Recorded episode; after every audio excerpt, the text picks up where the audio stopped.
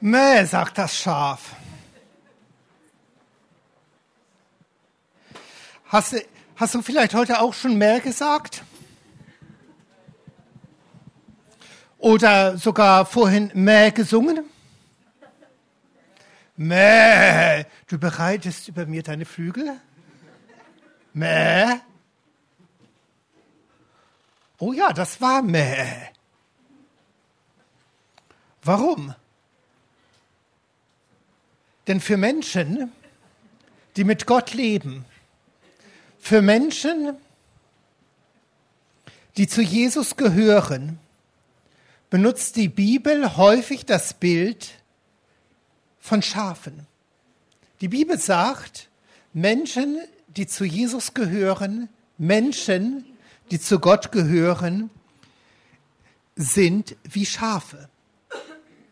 Und Schafe sagen, meh. So einfach ist das. Für Menschen, die zu Gott und zu Jesus gehören, gebraucht also die Bibel das Bild, dass sie wie Schafe sind. Und zu Schafen gehört natürlich auch ein Hirte. Und dieses Bild nimmt Jesus auf und sagt von sich, ich bin der gute Hirte. Das heißt also, wenn Jesus der Hirte ist, sind wir seine Schafe. Und dass du ein bisschen mehr darüber nachdenken kannst, wird dieses Schaf einfach so ein paar Runden machen. Das kann so lange bei dir bleiben, wie du möchtest, und dann gibst es einfach zum nächsten weiter. Jesus sagt von sich, er ist dein guter Hirte. Wenn du Jesus dein Leben anvertraut hast, wenn du an Jesus glaubst, wenn du dich zu Jesus hin bekehrt hast, wenn du Jesus die Führung in deinem Leben ohne ein Zurück übergeben hast,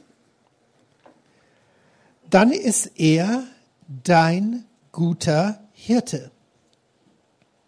Und dein guter Hirte erkennt dich, er versteht dich. Er kennt dein Innerstes und weiß, wie es dir geht. Dein guter Hirte sorgt für dich, auch wenn es manchmal sehr anders aussieht, als du dir es vielleicht vorgestellt hast. Dein guter Hirte lässt dich nicht im Stich. Vielleicht bist du manchmal sehr alleine, aber du bist nie von ihm verlassen. Du bist nie außerhalb der Reichweite seiner Augen. Er hilft dir. Er schützt dich. schützt dich vor Menschen, er schützt dich vor Mächten. Er schützt dich auch vor allem, was in dir hochkommt. Er sucht das Verlorene und hilft auf. Er vergibt dir deine Schuld. Und er heilt auch das Kranke. Und zwar nicht nur unsere körperliche Krankheit, sondern auch all das, was in dir innen drin krank ist, heilt Jesus. Und ich weiß, unter uns sind einige Menschen, die haben sehr, sehr viel Schlimmes von anderen Menschen erlebt. Sehr viel Schlimmes. Und manche von euch sind hier nach Deutschland gekommen und hoffen endlich in einem Land zu leben, wo einfach nur Ruhe ist. Und selbst auch für all das Schlimme, was du erfahren hast. Jesus ist ein guter Hirte, wenn du an ihn glaubst. Und es gibt auch Heilung dafür. Und ich möchte euch auf eine Reise heute Morgen nehmen, was es bedeutet, dass Jesus dein guter Hirte ist oder dass Jesus dein guter Hirte sein kann. Und so wie man Schafe nicht endlos treiben kann, sondern sie mal eine Pause brauchen, machen wir jetzt eine erste Pause. Ich habe euch schon ein bisschen auf diese Reise mitgenommen was es heißt, dass Jesus dein guter Hirte ist. Und jetzt lass uns einfach eine kurze Zeit der Stille haben. Und da kannst du darüber nachdenken Oder auch zu Gott Danke sagen. Danke, dass du mein guter Hirte bist und mich kennst. Danke, dass du mein guter Hirte bist, der für mich sorgt. Danke, dass du mein guter Hirte bist, der mich nicht im Stich lässt. Danke, dass du mein guter Hirte bist, der sich um mich kümmert und mir hilft. Danke, dass du mein guter Hirte bist, der mich schützt. Danke, dass du der gute Hirte bist, der mich auch sucht, wenn ich verloren bin. Und danke, dass du mein guter Hirte bist, der auch meine Krankheit heilt, die innere und die äußere.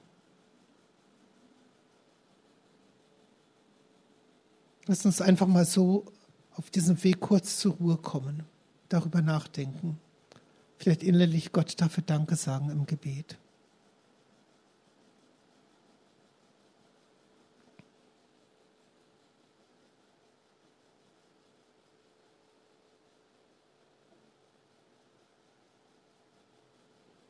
Danke, Jesus, dass du so der gute Hirte bist. Aber das ist noch nicht alles, sondern was Jesus sagt, geht sogar weiter. Ich bin der gute Hirte. Der gute Hirte lässt sein Leben für die Schafe.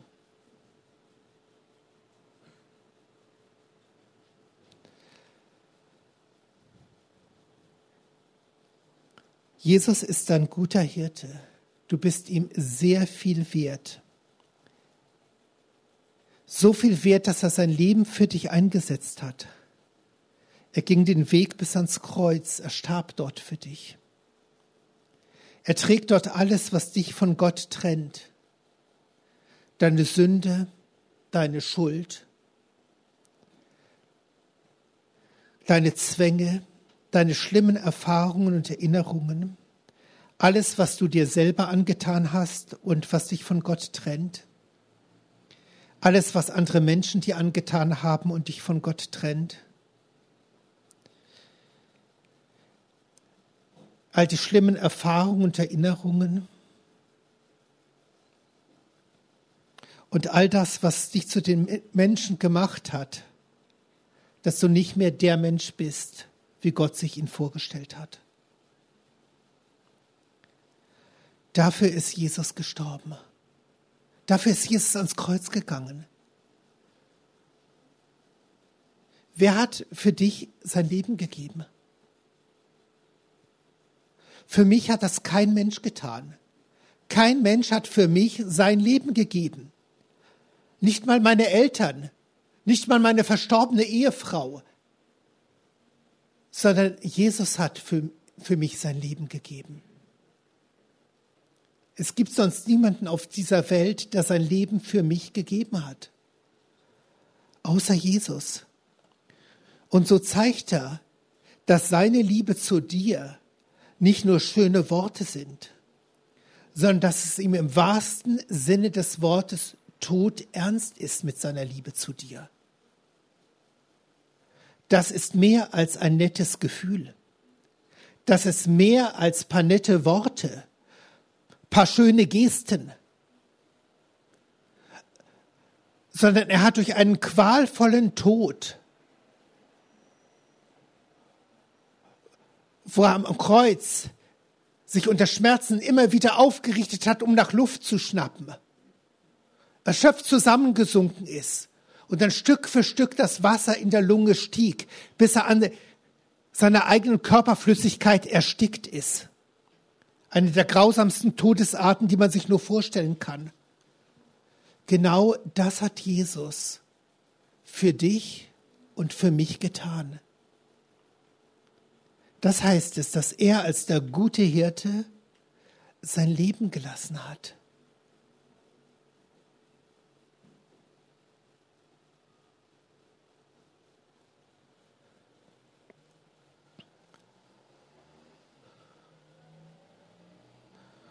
Und jetzt lass uns einfach auch noch mal kurz ausruhen, in die Stille gehen.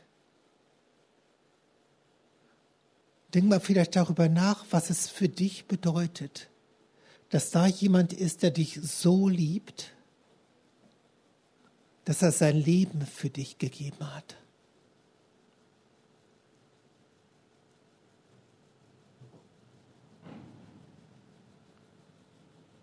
Dass er für dich gestorben ist. Dass er alles auf sich genommen hat, was dich von Gott trennt und sag ihm vielleicht einfach in der Stille Danke dafür.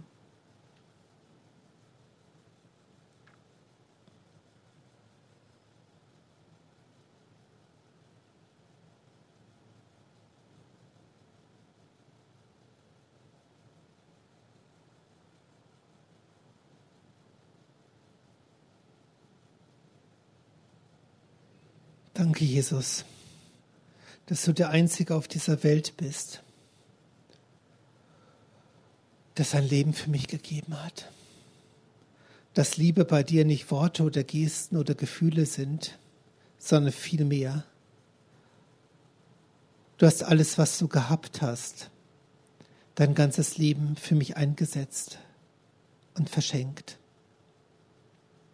Amen. Und dass Jesus sein Leben für dich gegeben hat, hat Folgen. Er sagt, meine Schafe hören meine Stimme, ich kenne sie und sie folgen mir dazu ein bisschen später noch was. Und ich gebe ihnen das ewige Leben. Und sie gehen nicht verloren in Ewigkeit. Und niemand wird sie aus meiner Hand reißen. Jesus sagt, wenn du zu ihm gehörst, wenn du sein Schaf bist, ich gebe ihnen das ewige Leben. Er gibt dir das ewige Leben, wenn du dich Jesus anvertraut hast hast du es. Wenn du an Jesus glaubst, hast du es. Wenn du dich an Jesus hingegeben hast und er dein Gott geworden ist und dein Leben bestimmt, dann hast du es. Und was ist ewiges Leben? Ewiges Leben ist ein Leben in einer ungetrübten Gemeinschaft mit Gott. Ewiges Leben ist ein Leben an der Hand Gottes. Ewiges Leben ist ein Leben in Harmonie mit Gott und in einer heilen Beziehung zu Gott. Das ist ewiges Leben. Und das trägt. Dort, wo Jesus dein Hirte ist, der für dich sorgt, da ist dieses ewige Leben da. Dort, wo Jesus dein Ein und alles ist, da ist dieses ewige Leben da. Dort, wo Jesus der Kapitän deines Lebensschiffchens ist, da ist diese ungetrübte Gemeinschaft mit ihm da, dass diese intime Beziehung zu Gott da. Das ist ewiges Leben. Und sie gehen nicht verloren in Ewigkeit. Wenn Jesus dein guter Hirte ist, gehst du in Ewigkeit nicht verloren. Viele Menschen werden in Ewigkeit verloren gehen, weil sie sagen, ich bin doch nicht dumm wie ein Schaf. Ich sag doch nicht mäh, sondern ich bestimme mein Leben selber. Ich suche mir meinen Gott selber raus. Aber die, die sich Jesus anvertraut haben, die werden nicht verloren in ewig, gehen in Ewigkeit. Das heißt, Jesus ist der, der dich leitet, dass die paar Jahrzehnte, die du auf dieser Erde hast, manche von uns mehr, manche von uns weniger, dass sie schon jetzt ausgefüllt sind mit seiner Gegenwart und mit seiner Nähe und das geht dann nach dem Tod weiter. Und da wird's erst richtig gut. Wenn wir dann in die Dimension Gottes eingehen nach dem Tod, wird diese Gemeinschaft ganz ungetrübt da sein. Nicht wie hier, wo es manchmal Störungen in dieser Gemeinschaft gibt, sondern ungetrübt und wundervoll. Das heißt, ewiges Leben beginnt schon im Hier und Jetzt. Ewiges Leben beginnt ab dem Tag, wo du sagst, ja, Jesus, sei mein Hirte.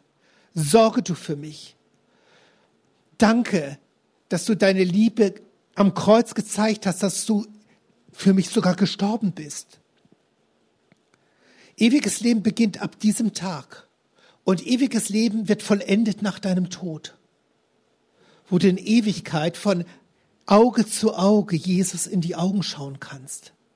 Das geht jetzt noch nicht so. Aber dann wirst du Jesus von Auge zu Auge sehen. Und du wirst Gott selber sehen und du wirst nicht vergehen. Und das ist was Wunderbares, auf was wir hinleben.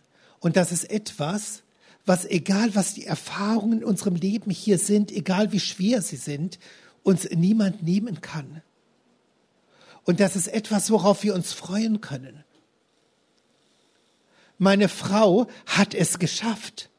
Sie ist vor einigen Jahren gestorben. Sie im praktisch, sie ist den Schritt weitergegangen.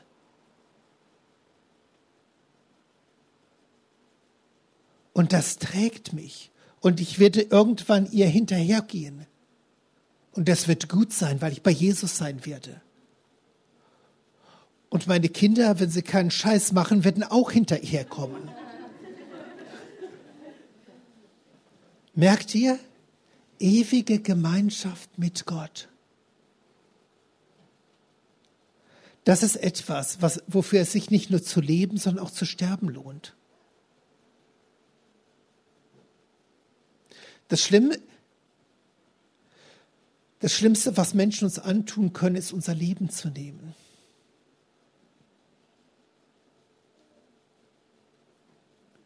Aber es ist nicht schlimm, wenn man weiß, wo man hingeht. Nämlich zu Jesus. In die ewige Geborgenheit. Und das heißt, und niemand wird sie aus meiner Hand rauben wenn Jesus dein guter Hirte gewesen, geworden ist, wird dich niemand aus der Hand Jesu, von Jesus rausreißen können. Jesus ist so stark, dass niemand und nichts sich von ihm trennen kann. Egal was Menschen mit dir machen. Egal was in deinem Leben noch auf dich zukommt. Nichts kann dich von Jesus trennen. Du kannst zwar selber freiwillig weggehen, aber nichts hat die Macht, dich von Jesus zu trennen.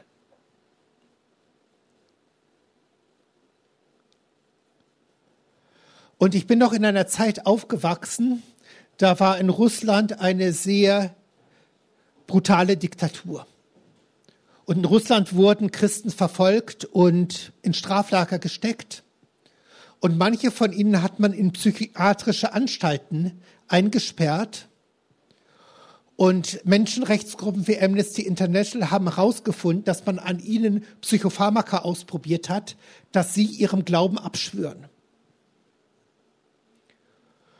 Und wenn man sowas als, ich war damals so 16, als ich das mitbekommen habe, wenn man so etwas hört, da wird einem etwas anders. Und doch hat Jesus gesagt, niemand wird sie aus meiner Hand reißen. Und selbst diese Experimente mit diesen Medikamenten und Drogen an unseren Glaubensgeschwistern haben sie nicht aus der Hand Jesu gerissen. Seht ihr, so stark ist Jesus. So groß ist Jesus. Niemand und nichts kann uns von Jesus trennen, egal wie bedrohlich, egal wie stark in den Augen der Menschen. Jesus ist größer, Jesus ist stärker. Und Jesus steht zu diesem Versprechen. Jetzt lasst uns auch wieder mal eine Pause machen und kurz durchatmen. Und das mal auf uns wirken lassen, wo Jesus sagt, ich gebe dir das ewige Leben. Leben in Ewigkeit, in Herrlichkeit. Du gehst nicht verloren in Ewigkeit. Und nichts und niemand, egal wie dicke es kommen wird, wird dich aus meiner Hand reißen. Nimm dir nochmal Zeit, das auf dich wirken zu lassen. Vielleicht Gott dafür Danke zu sagen.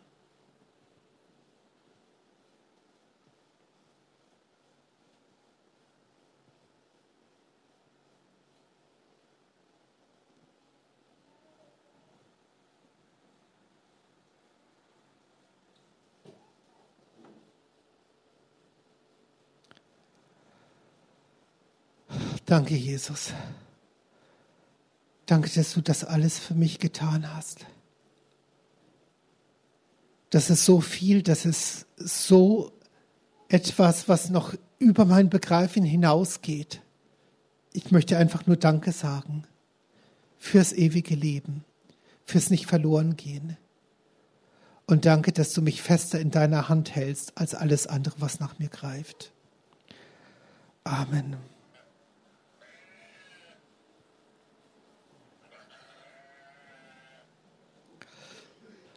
Ja, und Jesus sagt auch über die Menschen, die zu ihm gehören, meine Schafe hören meine Stimme. Und ich kenne sie und sie folgen mir. Meine Schafe hören meine Stimme. Du hörst auf Jesus. Die Hirten zur Zeit von Jesus, die haben die Schafe immer mit gelockt. Und es waren häufig kleinere Hirten. Und die wurden zur Nacht zusammengetrieben in ein Pferch, also in so eine Umzäumung. Und da hat einer auf sie aufgepasst. Und die anderen konnten dann in Ruhe schlafen. Und immer am Morgen, wenn die Sonne aufging, kamen dann die Hirten zu dem Pferch. Und da fing der Erste an, die Schafe zu rufen. Und er hat die Schafe gerufen. Und selbst wenn er 50 Schafe gehabt hat, hat jedes Schaf einen Namen gehabt. Und er hat sich hingestellt und jedes dieser 50 Schafe mit Namen gerufen. Und die kamen raus, eins nach dem anderen. Zuerst der Leithammel und dann die anderen Schafe. Und dann hat er sie gerufen und die sind hinter ihm hergegangen, so wie die Schafe auf dem Bild hier. Und dann kam der nächste. Und der fing auch seine vielleicht 20 Schafe an zu rufen. Jedes mit seinem Namen. Und die kamen raus, weil sie seine Stimme gekannt haben, weil sie auf ihn gehört haben und dann der dritte und der vierte und so weiter. Merkt ihr? Das ist der Hintergrund, wo Jesus sagt, meine Schafe hören meine Stimme.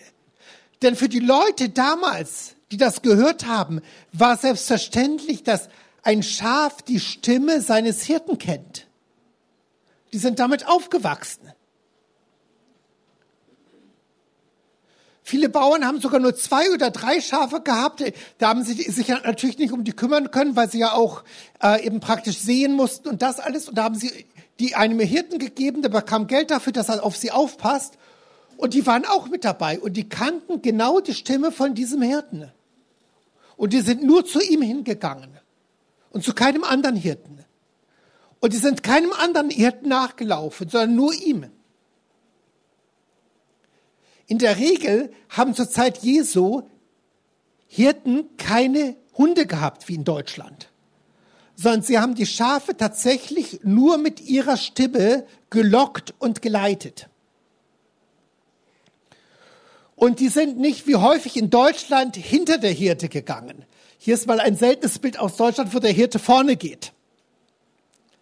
Aber deutsche Hirten gehen meistens, gehen häufig hinten und die tun dann die Herde fernsteuern mit ihren Hunden. So war das nicht zur Zeit Jesu, sondern der Hirte hat die Schafe gerufen und er ist vorangegangen und die Schafe haben Mäh gesagt und sind hinterhergelaufen.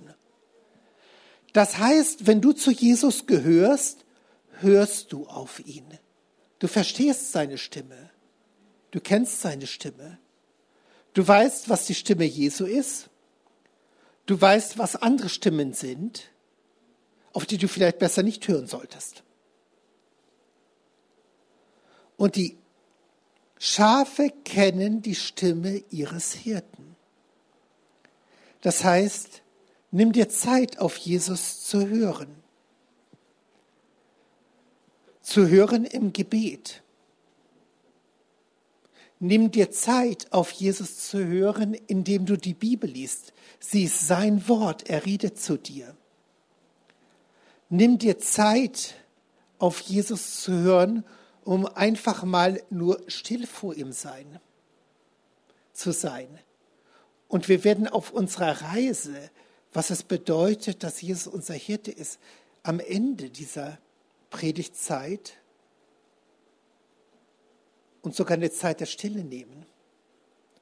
Und am Anfang wird die Band eben nicht grooven und ich werde was Schlimmes machen. Ich werde sogar die Ventilatoren ausschalten. Hältst du das aus?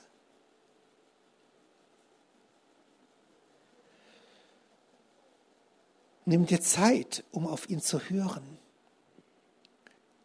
Nimm dir vielleicht auch Zeit im Schweigen vor Gott. Du darfst mal einfach nur vor Gott sitzen und auch schweigen. Verliebte müssen sich nicht immer vollquasseln, sondern Verliebte sitzen einfach mal auch nur zusammen und schweigen, wenn es wirklich tief ist.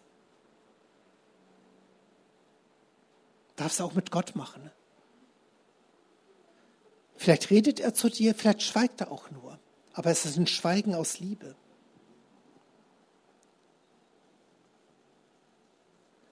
Meine Schafe hören meine Stimme empfang auch die prophetischen Impulse, die von Gott für dich dran sind. Es braucht einfach Zeit zum Hören. Meine Schafe hören meine Stimme und ich kenne sie. Das heißt, so wie der Hirte damals jedes Schaf gekannt hat, Nämlich ein Schaf sieht nicht aus wie das andere. Genauso kennt dich Jesus. Und kennen heißt nicht, wie wir in Deutschland sagen, ah, ich kenne ihn. Das heißt, ich weiß seinen Namen und ich weiß, wo er wohnt und vielleicht noch, was er arbeitet. Sondern kennen heißt in der Sprache des, der Bibel, des Neuen und des Alten Testamentes, ich habe eine tiefe Beziehung zu jemand. Ich habe innige Gemeinschaft mit ihm. Ich teile mein Leben mit ihm. Das heißt, so kennt dich Jesus. Er teilt sein Leben mit dir. Er hat diese tiefe, innige Gemeinschaft mit dir. Er hat diese Beziehung zu dir. Wo er einfach nur einmal dir in die Augen schauen muss und er genau weiß, wie es dir geht. Das heißt, dass er dich kennt. Und sie folgen mir. Die Schafe hören auf den Hirten, sie kennen ihn und sie wissen, das Vertrauen in diesen Hirten hat sich bewährt. Ich kann diesem Hirten vertrauen. Er bringt mich dorthin, wo ich Futter habe. Er bringt mich dorthin, wo es Wasser gibt. Er kümmert sich um mich. Er, und er kennt mich. Und die Schafe folgen ihm. Dieses Folgen setzt dieses Vertrauen voraus. Wenn du Jesus folgst, musst du ihm einfach vertrauen. Aber dieses Folgen ist auch Bewegung, ist auch Tun. Und dieses Folgen ist ganz simpel, das Gehörte im Leben umsetzen. Wenn der Hirte am Morgen an den Pferd gekommen ist und die Schafe gerufen hat, und 20 von seinen Schafen sind rausgekommen und Nummer 21, der Leithammel, hat keinen Bock gehabt. Ja, da hat er nicht auf ihn gehört, oder? Aber undenkbar für die Leute damals. Sondern die Schafe haben auf den Hirten gehört und die sind alle rausgekommen und die sind alle mitgegangen. Und zwar dort, wo der Hirte hingegangen ist. Die haben es nicht besser gewusst. Manchmal sind wir so richtige Besserwisser. Und ich muss euch iranischen Freunde sagen, äh, wir Deutsche haben ein kulturelles Problem. Wir sind Besserwisser. Und deswegen haben wir manchmal auch äh, ein Problem in unserer Beziehung mit Gott, weil wir es besser wissen wollen als Gott. Da habt ihr es einfacher. Merkt ihr, Gott will keine Besserwisser, die besser wissen, wie ihr Leben gelingt oder was gut ist, sondern Jesus sucht Menschen, die ihm vertrauen, dass er es besser weiß, wie Leben gelingt und was gut ist. Und Jesus folgen heißt also Vertrauen, in der Bewegung ihm hinterherbleiben und das tun, was er sagt. Jesus hat gezeigt, wie er uns lieb hat, indem er den Weg ans Kreuz gegangen ist und für dich gestorben ist. Es gibt einen ganz simplen Weg zu zeigen, wie du Jesus lieb hast. Indem du das, was er sagt, tust und indem du das Gehörte von Jesus in deinem Leben anwendest. Leute, ich bin kein übermäßig emotionaler Mensch. Ich bin nicht so nah am Wasser gebaut, dass ich wegen jeder Kleinigkeit losflennen kann. Und zum ersten Mal, wo ich so Christen mit einem bestimmten Frömmigkeitsstil kennengelernt habe, ja, wenn da die Gitarre angeschlagen worden ist beim ersten Lobpreislied, die fingen fast schon alle an zu flennen.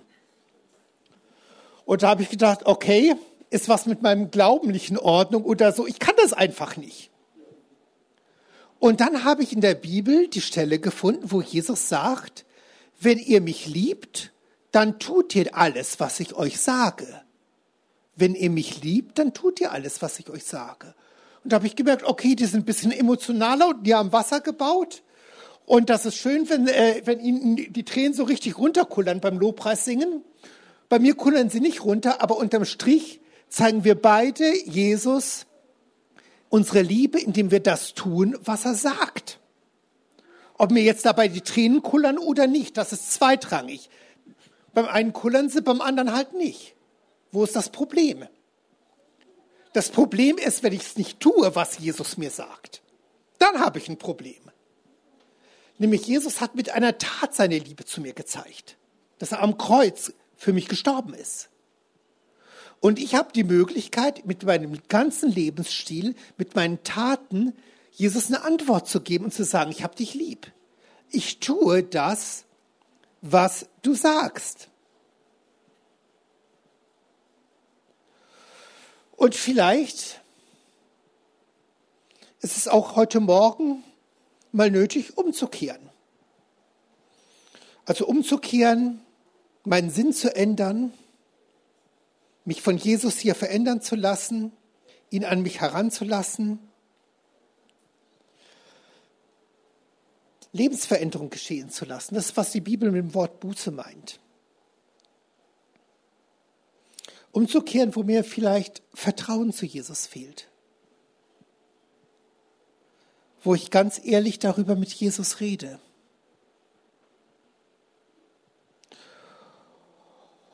Und wo ich vielleicht mal auch auf jemanden zugehe in der Seelsorge und sage, du, an diesem Punkt fehlt mir wahnsinnig viel Vertrauen und ich habe da ein Gefühl in meinem Bauch, woran das liegen könnte. Können wir mal darüber reden? Können wir mal gemeinsam beten? Oder vielleicht umzudenken, wo du dir keine Zeit zum Hören zu Jesus genommen hast.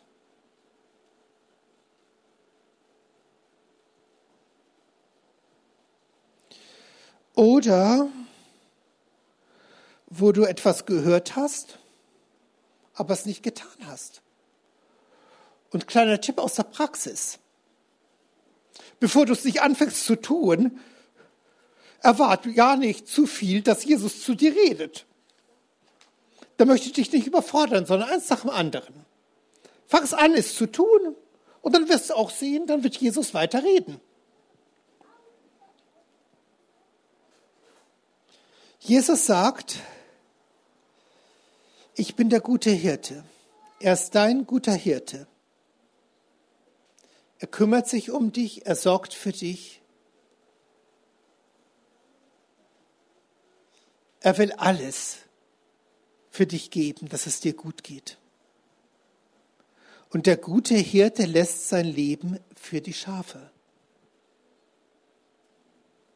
So wie sich dieser afrikanische Hirte mit dem einfachen Speer mit dem Löwen angelegt hat auf diesem Bild, um seine Tiere vor ihm zu schützen.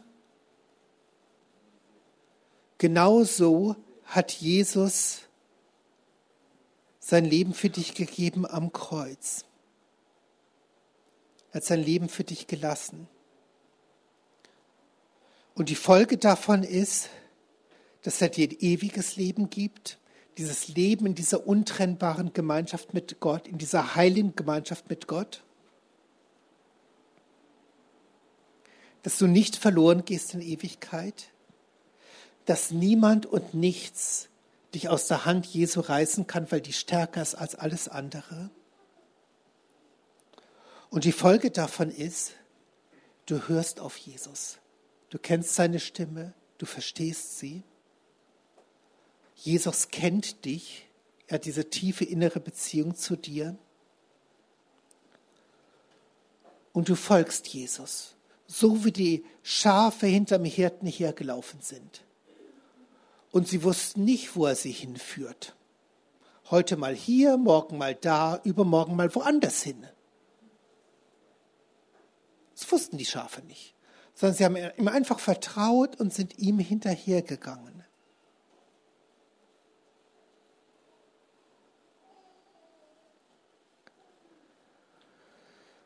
Und das heißt Jesus folgen. Und wir werden jetzt uns eine bisschen längere Zeit der Stille nehmen auf unserer Reise Jesus nach, was es bedeutet, dass er mein Hirte ist. Ist in dieser Zeit der Stille vielleicht einfach nur Schweigen vor Gott dran?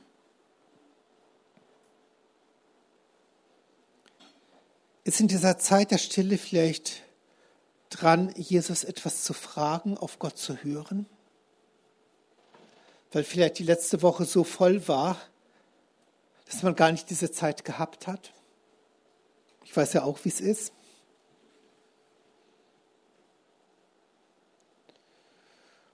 Oder ist es sogar vielleicht dran, an irgendeinem Punkt umzukehren zu Jesus, wieder auf seinen Weg zurückzufinden, wieder neues Vertrauen zu ihm hineinzufinden.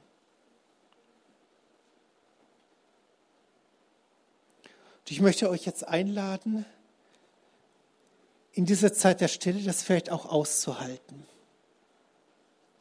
Und gegen Ende wird dann schon die Band nach vorne kommen. Aber dass wir uns einfach diese Zeit nehmen, jeder für sich an seinem Platz, vor Gott. Vielleicht zu schweigen vor Gott, vielleicht innerlich Gott was zu fragen und auf ihn zu hören vielleicht auch konkret umzukehren und es auch innerlich vor Gott festzumachen.